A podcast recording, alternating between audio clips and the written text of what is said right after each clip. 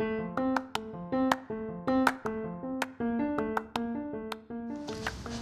buenas tardes, les habla Edgar Ochoa, director de estrategia macroeconómica para Wall Street Easy desde la ciudad de Montevideo. El día de hoy vamos a estar hablando de la compra que hizo Morgan Stanley eh, de E-Trade Financial, eh, un broker en línea de los más grandes del mundo. Eh, lo que, bueno, ha traído todo tipo de comentarios en el mercado, la mayoría de ellos negativos, porque ven esto como algo como que la empresa está comprando en un sector que tiene una guerra de tarifas, eh, como es el sector de los brokers en línea. Hay que recordar que el año pasado eh, la mayoría de los brokers eh, comenzaron a no cobrar operaciones, ningún tipo de costo por transacción. Esto siguiendo a Interactive Brokers, que fue la primera en hacerlo. Así que la competencia siguió a Interactive Brokers y bueno, se inició una guerra de tarifas eh, donde evidentemente cuando la estrategia de, conseguir más clientes es bajar tus costos, eh, esto es un mal indicio para cualquier industria y bueno, el hecho de que Morgan Stanley decidiera comprar eh, una empresa como, como, ah, perdón, como E-Trade por 13 millardos de dólares, lo cual eh, significa que están pagando una prima, eh, fue tomado como algo malo por, por bastantes analistas. Eh, lo cierto es que la, la, administración de la empresa defendió este, esta compra. De hecho, comentaron de que años, en años pasados habían tratado de comprarla y habían, no habían logrado convencer a la administración de E-Trade de presentar un número y bueno, finalmente E-Trade eh, básicamente prefiere salirse de este problema al que está metido de, competir en, una industria con, tanta competencia. Eh, y bueno, se le, deja, le deja el negocio a, Morgan Stanley. Ahora, ¿cuál es la lógica para Morgan Stanley de comprar una empresa como, como E-Trade? Eh, de nuevo hay que hacer memoria, ir a los antecedentes y ver eh, que la banca de Estados Unidos está altamente regulada después de la crisis del 2008. Hay que recordar que el, exceso de riesgo en su momento eh, hizo que una vez se, se, estabilizó la economía de los Estados Unidos, hizo que la Reserva Federal buscara regular el sector y que no volvieran a pasar las los desastres que se vieron ese año. Y bueno, el, parte de esta, de esta regulación eh, llevó a que, a que la Reserva Federal tuviera un control muy importante sobre cómo usaban los bancos su capital. ¿Qué quiere decir esto? Que los bancos eh, tenían prohibido eh, recomprar acciones o, por lo menos aumentar las recompras de acciones y aumentar los dividendos si la Fed no aprobaba previamente este tipo de planes. Y de hecho duró muchos años sin aprobarlos. Hace como 2-3 años fue cuando finalmente eh, los bancos comenzaron a subir sus dividendos y recompras de acciones. Pero en un clima en el que la economía está en un fin de, o, o lo que parece ser un fin de ciclo, está llegando a un punto donde no sabemos si puede crecer más rápido de lo que ha venido creciendo las empresas tienen que buscar otros métodos de crecimiento. Eh, en Wall Street lo vemos todo el tiempo, como las empresas compran a otros más chicos en su industria buscando ese crecimiento que ellos ya no tienen. La banca no podía por regulación y ahora que la Reserva Federal está un poco menos estricta con cómo usan su capital, Morgan decide comprar E-Trade eh, para buscar eh, ese extra de de ingresos, además de que eh, también van a estar eh, diversificando sus negocios. Y hay que recordar que los cuatro bancos más grandes de los Estados Unidos, eh, Bank of America y Citi, están principalmente enfocados en, en la banca comercial, o sea, tarjetas de crédito, cuentas de, de ahorro, todos los cargos que traen este tipo de cuentas préstamos, o sea, ganar con los intereses de estos préstamos, tienen algunas patas en banca de inversión y en, administración de, patrimonios, pero digamos que, no es su fuerte, no es algo que, que eh, sea lo que ellos traten de, diferenciarse. Eh, y del mismo modo, eh, del otro lado están Morgan Stanley y Goldman Sachs, que son banca de inversión, que mayormente se han dedicado al manejo de patrimonios y tenían cero o poco eh, negocios en, la banca comercial. Eh, con esto, Morgan Stanley busca entrar más fuerte en la banca comercial. lo interesante es que se comentó de que Goldman Sachs antes trató de comprar a, a E-Trade y comentan de que no les gustó el precio. Morgan no, no perdió la oportunidad para comprar y entrar de una manera menos, eh, con menos fricción al, sector. Y, bueno, ¿por qué compraría una empresa como Morgan Stanley, además de todo lo que les he comentado, eh, una empresa como E-Trade? Eh, nosotros en Wall Street Easy estábamos long en E-Trade esperando algún tipo de adquisición y dado que es un mercado que es súper interesante por el hecho de que a simple vista la gente cree que E-Trade gana por las comisiones que cobra eh, por, por hacer cada transacción y que bueno, ahora que no cobraba esas transacciones, eh, el negocio se estaba feo y nada que ver. Y hay que recordar que más del 70% de lo que E-Trade cobra vienen por distintas comisiones que cobran más allá de las comisiones de, de trading y además vienen por intereses que cobra sobre el patrimonio de las personas. Eh, E-Trade no solo cobraba comisiones, sino que también cobraba un interés para que la gente tuviera el dinero con ellos, o para que la gente tenga el dinero con ellos. Eh, también tenía productos o tiene productos de inversión donde la gente invierte, ellos le garantizan algún tipo de rentabilidad pero no se sabe exactamente cuál es la rentabilidad de, ese instrumento, que muchas veces, por poner un ejemplo simple, tiene una rentabilidad de 3%, ellos le dan al cliente 2% y se quedan ellos con el 1%.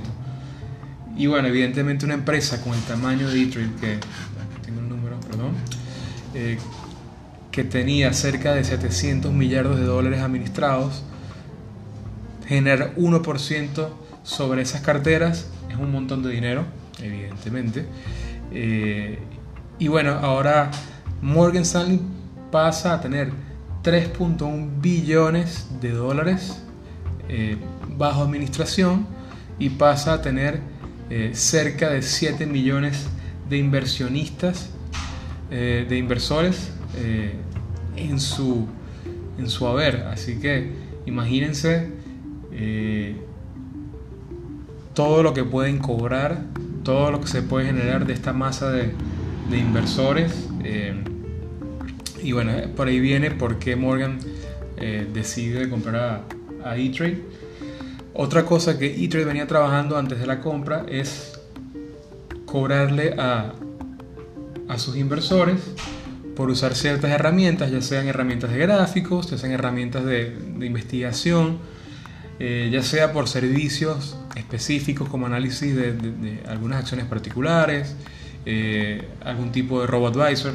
O sea, la empresa estaba en el proceso y tenía ya varios servicios, tenía toda una gama de servicios para ofrecer y cobrar a la gente eh, dinero por, por toda este, esta ayuda a los inversores. Así que digamos que Morgan Stanley básicamente compra una, puerta de entrada al negocio de la banca comercial y de paso tiene la oportunidad de cobrar un montón de servicios que antes no tenía cómo cobrarlos. Eh, así que bueno, esto, explica el por qué Morgan eh, decidió eh, pagar tanto por E-Trade. También es bueno comentar de que la compra se hizo con acciones, o sea, los, los, los que tienen acciones en E-Trade van a recibir 1.04 acciones de Morgan Stanley como eh, método de pago. Así que el efectivo de, Morgan Stanley se va a mantener sin, mayor cambio. Suponemos que lo que van a gastar es en las comisiones que, tendrán que pagarle al, banco de inversión que se encargue de, esta operación. Eh, también es bueno tener en cuenta de que esta operación también va a depender de que sea aprobada por los accionistas de Detroit, que suponemos que no van a tener problema en que les paguen una prima de casi el 20%. También pasa porque eh, la Comisión Nacional de Valores apruebe esta, esta, operación y bueno, hay otros órganos reguladores que, que tienen que dar su visto bueno, pero pareciera de que no hay mayor problema y esto va a convertir a Morgan Stanley en el, administrador de carteras más grande de, del mundo, básicamente. Así que muy interesante lo que está pasando. Y esto también se convierte en la mayor compra eh, de cualquier banco desde la crisis financiera. Eh, si les leo algunos datos, Bank of America compró a Merrill Lynch por 40 millardos de dólares en su momento, eso fue en 2008. Eh, Trust compró a SunTrust por 28 millardos de dólares. Bank of America compró a, a Back Credomatic por 21 millardos. Wells Fargo compró Wacovia por 15 millardos y ahora viene, esta sería la quinta operación más importante del sector y la primera desde las que les mencioné anteriormente que fueron durante la crisis financiera de 13 millardos de dólares. Así que eh, estamos viendo historia suceder en el mundo financiero. Y bueno, para esta siguiente parte quería responder algunas preguntas que nos han enviado la audiencia. Eh, comienzo por Leandro en Argentina que nos preguntó por Next Era Energy. Eh, voy a tratar de hacerlo lo más rápido posible.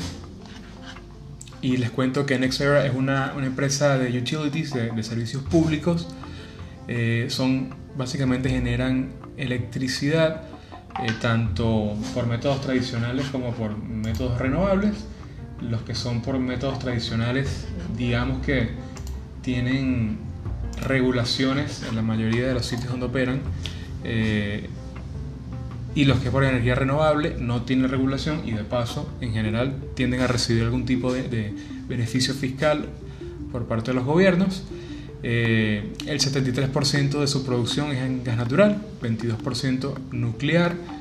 Eh, para que solo les cuento esto para que tengan una idea de, cómo funciona esta empresa que, que opera en 36 estados de los Estados Unidos, cuatro provincias canadienses y en España. Eh, para los que viven en Florida, ellos son los dueños de FPL eh, y también de, ¿cuál sería esta? Energía, el Gulf Energy, que trabaja en el noroeste de, de Florida. Así que es una empresa enorme, digamos que uno de los capos en el sector de, de servicios públicos y este es un sector que ha venido subiendo muy fuerte. Primero, por el hecho de que eh, con todo lo que está pasando con el coronavirus, los inversores están entrando fuerte a los bonos y el siguiente sector más parecido a los bonos son los sectores de servicios públicos, por el hecho de que es bastante estable, tienen muchos activos y tienden a subir sus dividendos anualmente. Eh, Así que este 2020 ha sido espectacular para ellos, eh, porque bueno, con, toda la, volatilidad de los mercados la gente está buscando algún tipo de flujo de caja eh, por si pasa lo peor. Eh, ¿A dónde iba con esto? Perdón, me, perdí con, los antecedentes. bueno, entonces la, la empresa, digamos que ha venido remándola bastante bien sigue aumentando su participación en, energías renovables y desde el punto de vista financiero es una, es una operación espectacular.